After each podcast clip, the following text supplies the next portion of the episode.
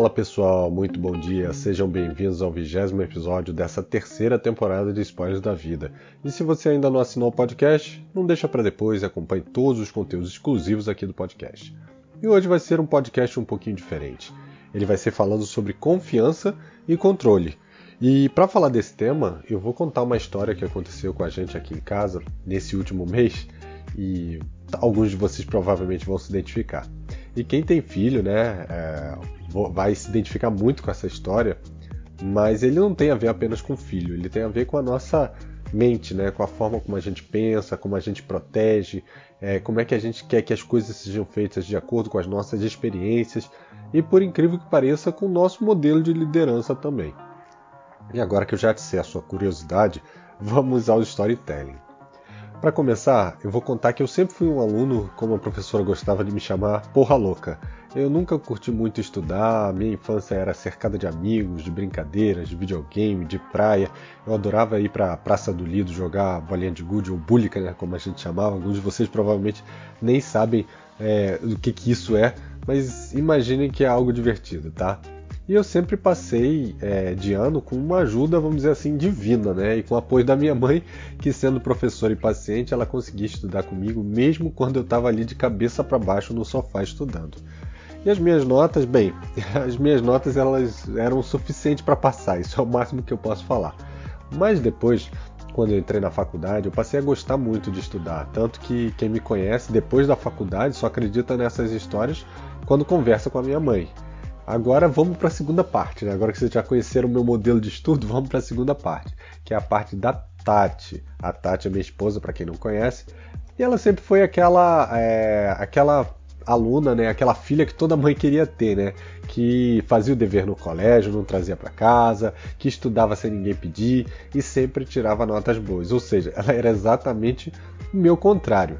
Bom, a vida acabou nos unindo e é, nós temos muitas, né, muitas coisas em comum.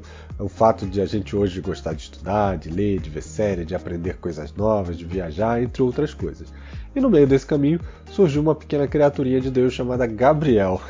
E ele hoje está no quinto ano, ele tem 10 anos de idade, mas desde o segundo ano que ele já tem prova. E a gente é, a gente tem momentos de amor e ódio durante esse período de provas dele, né? É, ele, ele, é totalmente sazonal, então tem horas que ele tá super bem, tá super focado, e tem horas que ele saindo do quarto para a sala ele já esquece o que tinha aprendido, né? E ele tem obviamente suas predileções também. E o estudo com ele tinha várias formas, né? O estudo visual funcionava, Tati fazia vários esquemas de dar inveja a qualquer professor durante é, esse tempo que é, é, estudou com ele, né? Eu também gostava do esquema de questionário, então também deu certo durante um tempo, mas aí é, ele começou a perder um pouco o interesse, ele começou a ter mais autonomia, a controlar mais os seus deveres, o seu material, e a sua própria agenda. E com isso a gente acaba tendo menos contato com os materiais de prova, né? Quando a gente está estudando com ele, que a gente começa a ver o que, que ele estudou durante esse período e geralmente a gente reaprende junto com ele, né? Porque tem muitas coisas que a gente acaba esquecendo. O que de certa forma é até bom, mas independente disso, tem os momentos de drama, né? De dele se jogar, falar, ah, minha vida se resume a isso, eu não tenho tempo, eu não consigo um momento de descanso, até nos finais de semana eu estou estudando. Isso depois de 20 minutos estudando, né? Fora o que ele aprende, eu vou pro quadro branco com ele, ensino, ele aprende, faz dever ali do quadro branco para sentar na mesa ele esquece. E a paciência também, ela começa muito bem, muito boa, mas com o tempo, vendo que a gente está estudando ali às vezes mais do que ele, é, começam as chamadas de atenção e é aí onde as coisas degringolam, né? Mas o que, que tudo isso tem a ver com confiança e controle? Bem, até o momento a gente estava tratando ele no total controle do estudo, né? A gente definia o que ele ia estudar, como ele ia estudar, quanto tempo ele ia estudar, até onde ele iria estudar a gente definia. Isso tudo tem várias justificativas, né? No fundo, é, a intenção era ótima, mas é, a gente não queria deixar ele se machucar. É, se por acaso ele tirasse uma nota ruim, ou também a gente não queria se deixar ansioso, né? Pensando em como ele poderia ter ido no colégio e se preocupando se ele iria ou não passar de ano. Então, esses eram os principais intuitos. E quando eu falei no início do episódio que isso não tem nada a ver com filhos, é porque nós fazemos isso é, como parte dos nossos valores, né? A gente protege, a gente quer evitar risco, a gente tenta fazer com que as coisas saiam do nosso jeito, porque somente assim a gente aí, entre aspas, consegue garantir que vai dar certo. Isso é o nosso modelo mental, o modelo mental que a gente vai desenvolvendo, na maioria dos casos, ao longo da vida. E o que vocês acham que uma liderança assim super protetora e às vezes autocrática é, faz? Você acha que ela dá certo ou que ela gera conflito? Ela gera muitos conflitos, né? Porque ela não demonstra confiança e ela nem permite o crescimento do outro lado. Mas, para nossa surpresa, um belo dia ele virou para a gente e falou assim: Por que, que vocês não deixam eu estudar do meu jeito? E se vocês acham que o meu primeiro pensamento foi aquele, nossa, que orgulho, meu filho amadureceu, quer estudar sozinho, desculpa, eu não tive essa nobreza naquele momento não, tá? Eu lembrei de um momento da minha infância quando eu ganhei um Atari e passei uma semana jogando sem parar. Meus pais não proibiram, não falaram nada. Eu lembro que tinha uma caixa de, de máquina de lavar que eu fiz um recorte, virou uma janela. Eu tinha uma lanterninha daquelas que tem a ponta verde, que era de alumínio. Alguns de vocês já devem ter visto. E ali virou meu quartel-general, né? E de lá de dentro eu, eu jogava horas e horas.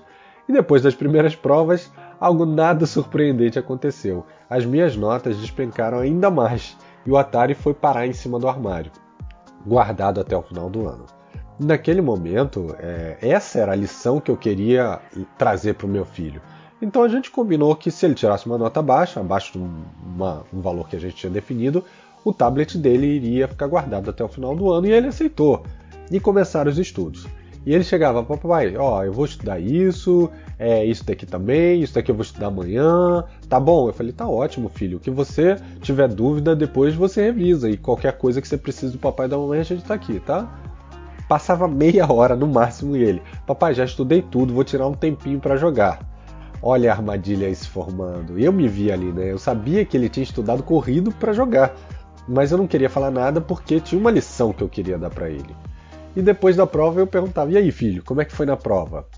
E ele foi fácil, olha, eu acho que eu fui muito bem. Nossa, dava até um frio na espinha, um medo, né? Mas vamos lá.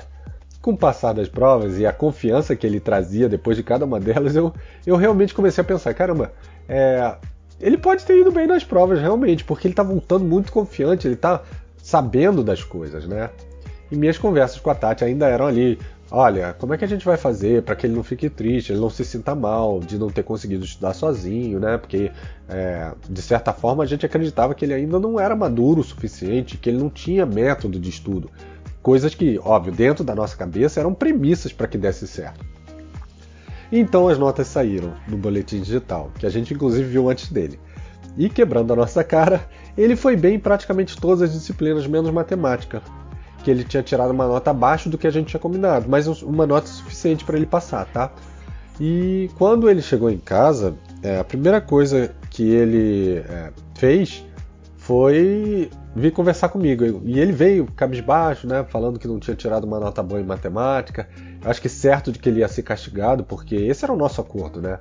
Um acordo ali firmado por um pai que queria dar uma lição e que tinha certeza de que o filho não iria conseguir por conta própria estudar sozinho é, que é já é um cenário lendo aqui é, esse pensamento é me ouvindo falar né já é uma coisa ruim. Mas no final ele me relembrou de uma lição que eu faço todos os dias no trabalho de entender de delegar de confiar de ensinar quando algum problema ocorre mas não penalizar porque essa é a forma mais dura de se aprender. Ela funciona claro ela funciona mas ela gera um sentimento ela gera uma memória afetiva que às vezes fica com a gente a vida toda como foi, por exemplo, o meu caso com o Atari, que eu lembro até hoje.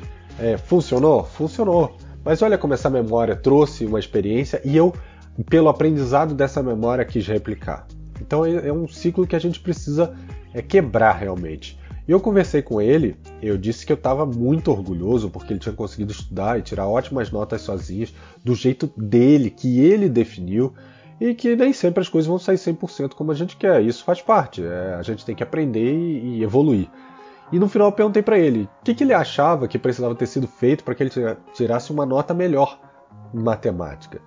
Mesmo já sabendo que ele tinha dificuldades em tabuada, então provavelmente era algo por conta da tabuada que prejudicou ele.